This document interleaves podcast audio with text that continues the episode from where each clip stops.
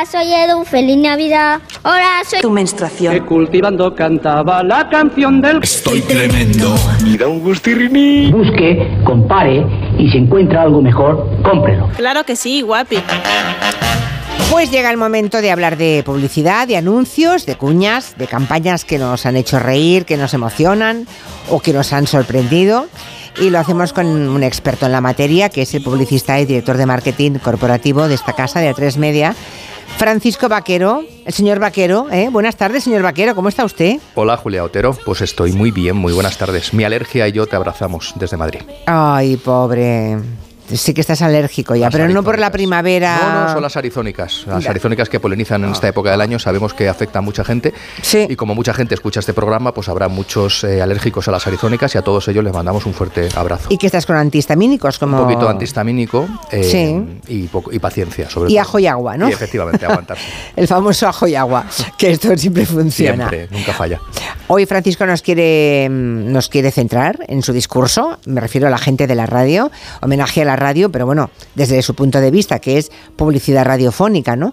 La próxima semana, el día 13 de febrero, ya saben que es el día de la radio y aprovechando la coyuntura, me parece muy bien porque hoy nadie ha hablado todavía del el día de la radio. Y de aquí a que llegue el 13, seguro que acabamos hasta empachados y todo. Pero tú eres el primero, así que bien, bien, bien. Gracias. Es verdad que me tocaba por fecha la percha más cercana. eh, Sí, muy y bien. además eh, sabes que amo este medio eh, y que me gusta mucho a mí, a millones de, de personas. Es verdad que lo del Día de la Radio, que se celebra, como dices, el próximo martes 13 de febrero, para los que amamos la radio, que somos millones en este país, yo creo que, como decía Woody Allen en aquella película de 1987, todos los días son días de radio. Otra canción que escuchábamos en la radio la cantaba Carmen Miranda. Pienso siempre en mi prima Ruthie y lo mucho que disfrutaba. Para aquellos de nuestros oyentes, Julia, que no hayan eh, descubierto aún esta película, que no lo que tienen que hacerlo, es maravillosa esta película. Y Sí. también hoy que hablaremos mucho esta tarde, Julia, del poder evocador de las voces, porque vamos a hablar de eso, de voces de la radio y de, y de su relación con la publicidad.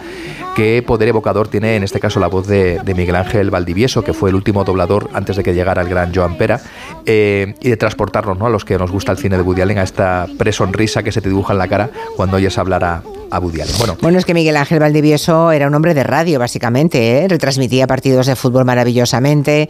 Yo me acuerdo de él, yo recuerdo ser jovencita niña y escuchaba sus retransmisiones y luego empezó a doblar a, a Woody Allen y se hizo muy célebre por ese Sí, doblaje, es- porque es que era perfecto, era, perfecto, Woody Allen. ¿eh? Y es una pena que se fue joven porque este- Muy joven, sí. esta película del año 1987 fue la última Sí. que él, que él- en la que doblaría a Woody Mm. Allen y a partir de ahí ya llegaría.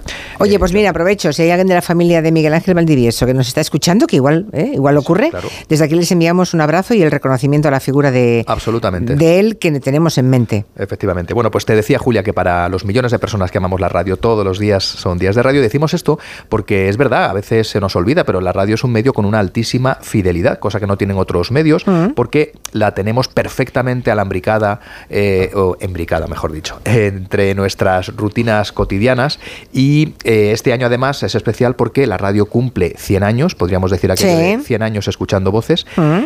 Y además en estas fechas se dice una frase que tú me vas a completar, Julia. Si yo te digo que la radio está más viva, Que nunca. pues ya está. Pues ya eso. está, Pero hombre, es que además, más viva que nunca, claro. efectivamente. Pero es que se cumple, porque es verdad que la radio en este siglo ha sobrevivido a todos esos avances tecnológicos que parecía que amenazaban su existencia y luego muchos otros de las últimas décadas los ha logrado incorporar, ¿no? Hablamos de la revolución digital, la aparición de formatos como los podcasts. Bueno, pues todo eso ha hecho que la radio hoy efectivamente esté más viva que nunca. Oye, y ya que estamos en el tema, como tu negociado es la publicidad, Francisco, ¿tú crees que esa revolución de la que hablas, que es, que es cierto que ha ocurrido en la radio, ¿no? ¿También se ha producido en la publicidad que emitimos en la radio? Pues es interesante la pregunta. Yo creo que hablaría más de una evolución, quizás, Julia, que de una revolución. Es decir, la radio es verdad que es un medio muy peculiar, que le pide prestado a su audiencia solo uno de sus sentidos y que, eh, por tanto, exige al oyente un uso continuo de la imaginación. Imaginación que también tienen que usar, o tenemos que usar los publicistas que desarrollamos campañas específicamente para, para la radio. Es verdad que esa evolución ha traído que hoy en día hay muchísimos más formatos publicitarios de los que existían hace 100 años, que existía básicamente la mención, y ahora escucharemos algunas de la época. Pero yo creo que los ingredientes siguen siendo los mismos, el poder de la palabra, la música, los sonidos, eh, todo al servicio de la imaginación y de la persuasión para eh, conseguir llamar la atención. Hay que recordar también que esto siempre me gusta, me gusta incidir en ello, que cuando la radio nació hace un siglo, era un medio que democratizó mucho la información y el entretenimiento, puesto que por aquel momento no, apenas existía el cine, no existía por supuesto la televisión, solo existía la prensa escrita y hay que eh, tener en cuenta que a comienzos, que hace 100 años, una gran parte de la sociedad de nuestro país era analfabeta y por tanto no podía acceder a la, a la prensa. La radio popularizó, eh, se podía escuchar en grupo y además eso pues yo creo que democratizó mucho, como decimos, la información y el hmm. entretenimiento. Bueno, y además, eh, bueno, déjame que digan los oyentes que si tienen en la cabeza alguna cuña de radio histórica, de radio, ¿eh? solamente de radio, publicidad en radio, que llamara su atención en su momento y nos la quieren contar, estaremos encantados. 638-442-081. Claro, volviendo a esa radio de, de, hace muchas décadas, prácticamente todo era en directo, hasta las orquestas tocaban en directo, ¿no? Y entonces el papel de los locutores y las locutoras era fundamental porque eran los prescriptores de la publicidad en directo y eran todos se digamos se, colocaba sobre sus hombros. Eso es y además me gusta que, señales lo de locutoras porque hay que recordar que la audiencia en aquel momento era mayoritariamente femenina y que por tanto eh, los empresarios de la radio no eran tontos y sabían que pues a las mujeres también le gustaba escuchar voces de mujeres. Por tanto la presencia en aquella época de mujeres eh, delante de los micrófonos era quizás superior a la que existía en otro momento lamentablemente en otros sectores de la, de la población, ¿no? En comparación con otros sectores, en la radio eran, en la radio no, ¿eh? La radio quiero decir, a ver si me explico, Francisco. Si comparas el mundo de la radio con el mundo de la prensa escrita probablemente había más claro, mujeres. con la empresa en general de aquella Pero aún así, los sí, que eran menores. Lo más, eran minoría, ¿eh? Franca minoría. Claro, ¿eh? estamos hablando, nunca, nunca mejor dicho lo de franca minoría. Sí, eh, muy franca. pero bueno, como, como comentabas, es cierto, en el uso de, de, las voces de la radio, de locutores y locutoras eh, que forman parte ¿no? de, de, la historia de la radio con letras de oro, son, eran los prescriptores de la, de la publicidad en la radio. Mm. Una publicidad que mirada hoy con esta mirada del año 2024, pues seguramente nos parecía algo inocente, algo artesanal, y donde las rimas y las entonaciones cantarinas eran eh, seña habitual ¿no? del momento. De todas esas voces míticas, Julia, de los años 40, 50 y 60, esa edad de oro de la radio en España, cuando la televisión todavía no se había hecho tan, tan popular, yo esta tarde quiero eh, recordar a uno de los, de, los grandes comunicadores, iba a decir en mi opinión, pero es que yo creo que no es solo mi opinión, uno de los grandes comunicadores de la historia de este país. Alguien que estuvo frente a los micrófonos más de 45 años de manera ininterrumpida en la radio y que forma parte sin duda de la memoria afectiva y sentimental de varias generaciones. Me estoy refiriendo a don Matías Prats. Pasamos la conexión en la Plaza de Toros ya, desde donde nuestro compañero Matías Prats nos describe el ambiente de la Jota. Otros dan viva al gran San Fermín. A San Fermín, que es patrono con ritmo de Jota de todos los navarricos, en el corazón un trono le levantan los muticos. Esto es. Creo que todos los que tenemos una edad recordamos a Matías Prats. Yo creo que Julia, que tú además le, pudiste entrevistar. Sí, además entrevisté, pues yo creo que de dos o tres años antes de, de morir, ¿eh? Hace muy poco lo tuve en televisión además y estuvo, además nos contó claves muy, muy curiosas. Por ejemplo, como él seseaba, era andaluz y como seseaba, no pronunciaba, exacto, no pronunciaba bien la C, ¿no? Y entonces no había forma de que la C, C o Z, ¿no? Según la vocal, eh, la pudiera pronunciar correctamente. Y nos contó que el truco que usó, y luego cuando lo sabes y te fijas en retransmisiones antiguas lo oyes, pero si no te lo hubiera contado, nunca lo hubieras descubierto, en lugar de la de C decía F. Por ejemplo, decía cruzar la acera. Qué bueno. Pero si hablabas muy rápido, vamos a cruzar la acera. no, te dabas cuenta, pero bueno, se, se autoimpuso la F para no sesear. Sí, sí, me pareció curiosísimo lo que nos contó aquel día. Creo, Julia, que la dimensión que tuvo Matías Prats en la historia de la radio en España se resume perfectamente en un hecho que para mí no es nada, no es nada menor, que bueno, fue en el 50 aniversario de los premios Ondas, en el año 2003, eh, le fue otorgado el Ondas de Oro a la trayectoria en radio. Y además tiene un mérito especial, porque eh, Matías Prats estuvo los más de 45 años que estuvo frente a los micrófonos, lo hizo en la misma empresa, la misma cadena, en Radio Nacional de España, y los Ondas, como todos la gente sabe, los entrega Radio Barcelona Barcelona de, la cadena SER. Bueno, supongo que en tantos años de radio, a Matías Prats padre, porque ahora hay que decir Matías Prats padre o abuelo, ¿eh? según cómo, sí, le tocaría hacer la, bueno, montón de menciones publicitarias. Pues le tocaría, imagínate, miles seguramente, ¿no? Por no decir millones que mm. serían demasiado. Eh, pero además tenía fama de ser un auténtico orfebre de las menciones, un poeta, eh, porque le aportaba un sello de autor muy creativo y, e ingenioso, ¿no? Pero lamentablemente, Julia, nos ha pasado una cosa a la hora de preparar esta, eh, la sección de esta semana, y es que han pasado muchos años y no hemos podido encontrar ningún archivo sonoro de la época. Ya, ya. Donde podamos escuchar algunas de estas míticas publicidades. Pero, Julia Otero, como tú sabes que en este programa todo es posible y además estamos en el año 2024, ¿hemos sido capaces de recrearlo? No no con la inteligencia artificial, que es verdad que es parte del futuro y no va a ser de la publicidad, sino con algo que yo creo que es mucho más poderoso que la inteligencia artificial, que es el ingenio natural. Así que vamos a escuchar una recreación de una mención que hizo Matías Prats en la voz de alguien que yo creo que a lo mejor reconoces. A ver. Qué bonitas permanentes hacen carnitas y fuentes. Si usted una necesita, no lo dude, señorita. La permanente ideal en Duque de la Victoria, en el 7 principal. Oh, bueno, ese es mi querido Matías Prats, hijo. Bueno, que me perdone, ¿eh? porque hace tantos años que nadie le llama Matías Prats, hijo. O sea, es él interpretando, imitando a su padre. es historia de la radio, ¿eh? Sí, sí, sí. Bueno, yo también me he quedado con, con, un nombre ahí en Carnita Cifuentes que me parece todo un descubrimiento, luego sabremos más de ella. Bueno, hay que decir que Matías Prats, padre, en estas menciones publicitarias de la época, fue un adelantado a su tiempo, Julia, porque por entonces los locutores recibían un boletín por parte de los directivos, lo que llamaban la guía comercial que era un listado con las marcas de los productos o servicios que tenían que publicitar, pero de una forma, vamos a decir, muy austera, muy controlada por número de, palabras. Pero Matías Prats demostró, como muchas otras cosas, ser un adelantado a su tiempo, él decidía ir un paso más allá y aportaba su ingenio y su creatividad porque él entendía, y fue en ese sentido un adelantado, que la publicidad debería también entretener, ¿no? Para ser eficaz. Así lo recuerda su hijo, nuestro compañero de Antena 3, Matías Prats.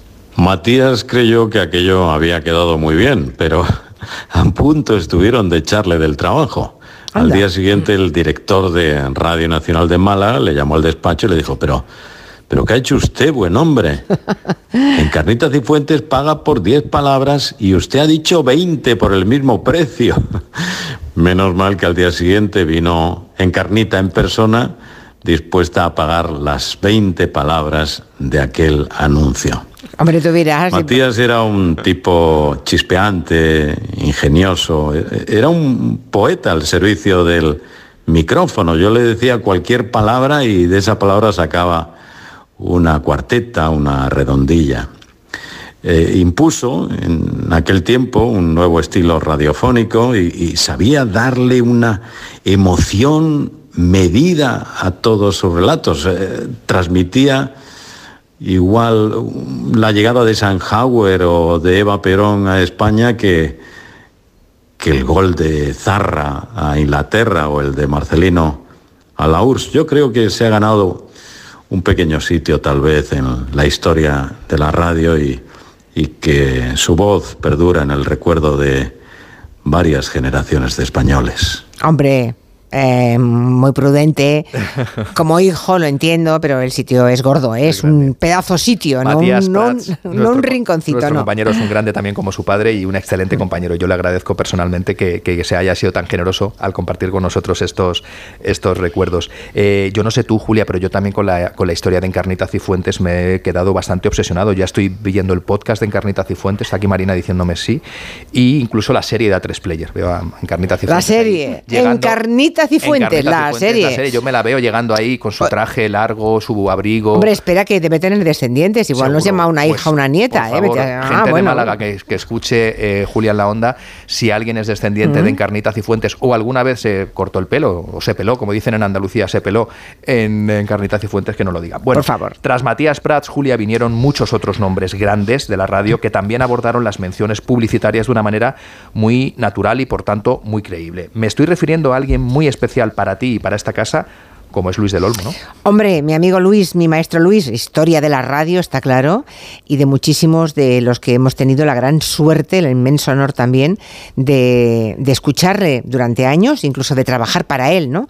Fue, un, fue una delicia. Yo estuve un año en protagonistas haciendo entrevistas Cierto. en el año 90 y, y luego hubo un momento en que Luis decía que se iba, que se retiraba, luego siguió seis años más, pero de entrada, y entonces me, me dejaba en el trono de protagonistas, imagínate, pero luego decidió seguir. Y yo me vine a esta casa, así que, Fíjate. no, sí. Creo que sí, en el sí. equipo del programa, además de, de tu caso, hay varias personas que han tenido también esa Sí. Marina, ha trabajado con él, Vicento. sí. Bueno, pues hemos podido rescatar un corte de protagonistas, yo creo que ya es de la etapa de Onda Cero, a finales de los 90, Sí. donde vamos a escuchar de qué manera tan natural eh, se integraban las marcas en el transcurso de, de ese programa de protagonistas. Bueno, espero que el aperitivo Riencheira nos levante hoy un poco el ánimo. Por Ya- supuesto. Ya, ya lo tenemos levantado. A ti se te levanta rápido. Sí, sí, sí. Dime, dime, Begoña, Lo tuyo cuéntame. es- Cállate, cállate. Mira Luis, hoy te he Pecadora. Traído un tentempié rico en fósforo, calcio y vitaminas. Sardinillas, nada más y nada menos. Rianseira en aceite de oliva y montaditos de ventresca. Vaya, creo que Yo creo que en aquella no época nuestra compañera Marina estaba por allí, ¿no, Marina?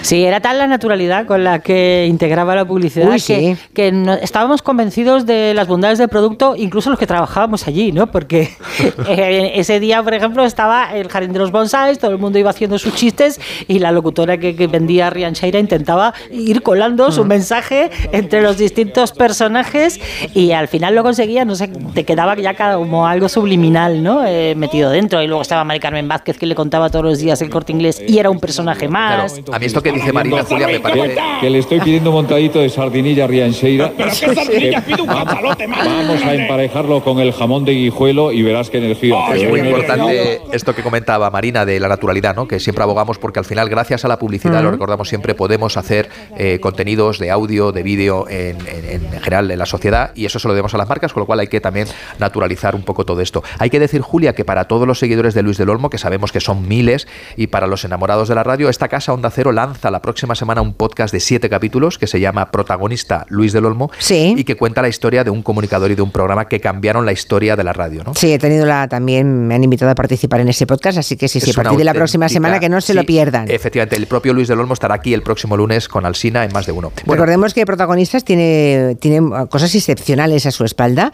muchas, entre ellas que es el único programa que ha estado en cuatro cadenas de radio diferentes. En Radio Nacional, en la COPE, en Onda Cero y en Punto Radio. Eso no le ha pasado a nadie no más. le ha ¿eh? pasado yo creo que a nadie. Además es muy interesante que comentes esto, Julia, porque es cierto que yo creo que en la radio ocurre algo muy curioso, que es la lógica, que además que es, hay competencia obviamente entre las diferentes cadenas, ¿no? Es una competencia sana, pero creo que se vive de una manera más natural que quizás en otros, en otros medios. Y a raíz de esto, esto es algo que explota muy bien la, el último ejemplo que te traigo esta tarde de buena publicidad en radio. Y es que se trata de una campaña de ACNUR, la Agencia de Naciones Unidas para los Refugiados, que se emitió en junio de 2020 con motivo del Día Mundial del Refugiado. La campaña se llamó Cuñas Refugiadas y estaba compuesta, es muy original, por varias piezas en las que participaban distintas voces de las tres cadenas de radio más importantes de este país. Pero mezcladas. Eso es, Ángels Barceló de la cadena SER, esto se emitía, esta, esta cuña se escuchaba solo en la COPE, Ángel Expósito de la COPE sonaba en Onda Cero y nuestro compañero Jaime Cantizano de Onda Cero se escuchaba solo en la cadena SER. De esta manera transmitía a la audiencia las dificultades de todas las personas refugiadas y desplazadas que se ven forzadas a abandonar sus lugares de origen. Así sonaba esta cuña. Hola, soy Ángeles Barceló y hoy he salido de las fronteras de mi radio para ser la voz de todos los que se ven obligados a salir de las fronteras de su país. Hola, ¿qué tal? Soy Ángel Expósito. Hoy he cruzado las fronteras de mi radio para hablarte de otro tipo de fronteras, las que no pueden volver a cruzar. Todas esas personas que tienen que abandonar su país y vivir en campos de refugiados en los que hoy, con el COVID-19, las cosas son más difíciles que nunca. Esta campaña, Julia, fue muy una- buena idea, sí, muy buena idea dar vida a ese concepto de refugiado y desplazado, cambiando ¿no? a, a esos comunicadores de cadena. Muy buena idea, sí, Sí, sí, sí. que fue una creación de la agencia Pingüino Torreblanca que consiguió también el premio Ondas de ese año a la mejor campaña de publicidad eh, en radio por Sí. su aprovechamiento del medio radio, sus estrellas, para conseguir, dijeron en el jurado, una sorpresa en el oyente que conecta perfectamente con el concepto que quiere comunicar. Pues muy bien, pues nada, desde aquí solamente invitar a los... Hay un, un mensaje, ¿podemos oírlo cortito? A ver, a ver. Si me quieres ver feliz, es preciso que me lleves a los almacenes Ruiz de Hortaleza 19. Julia, déjame los últimos segundos decir que para toda la gente que le gusta la publicidad, que sabemos que son muchos los que nos siguen, este lunes de madrugada a las doce y media en la sexta, un especial, nos vamos a publicidad. Ah, muy bien. Mm, De madrugada en la sexta. Doce y media, doce y media, la noche ¿Vale? del lunes, eh, la sexta nos vamos a publicidad, un documental muy sorprendente. No nos vamos a publicidad, nos vamos a noticias. Un Hasta beso, la semana que viene. Adiós. Gracias. Adiós. Noticias de las 5, 4 en Canarias.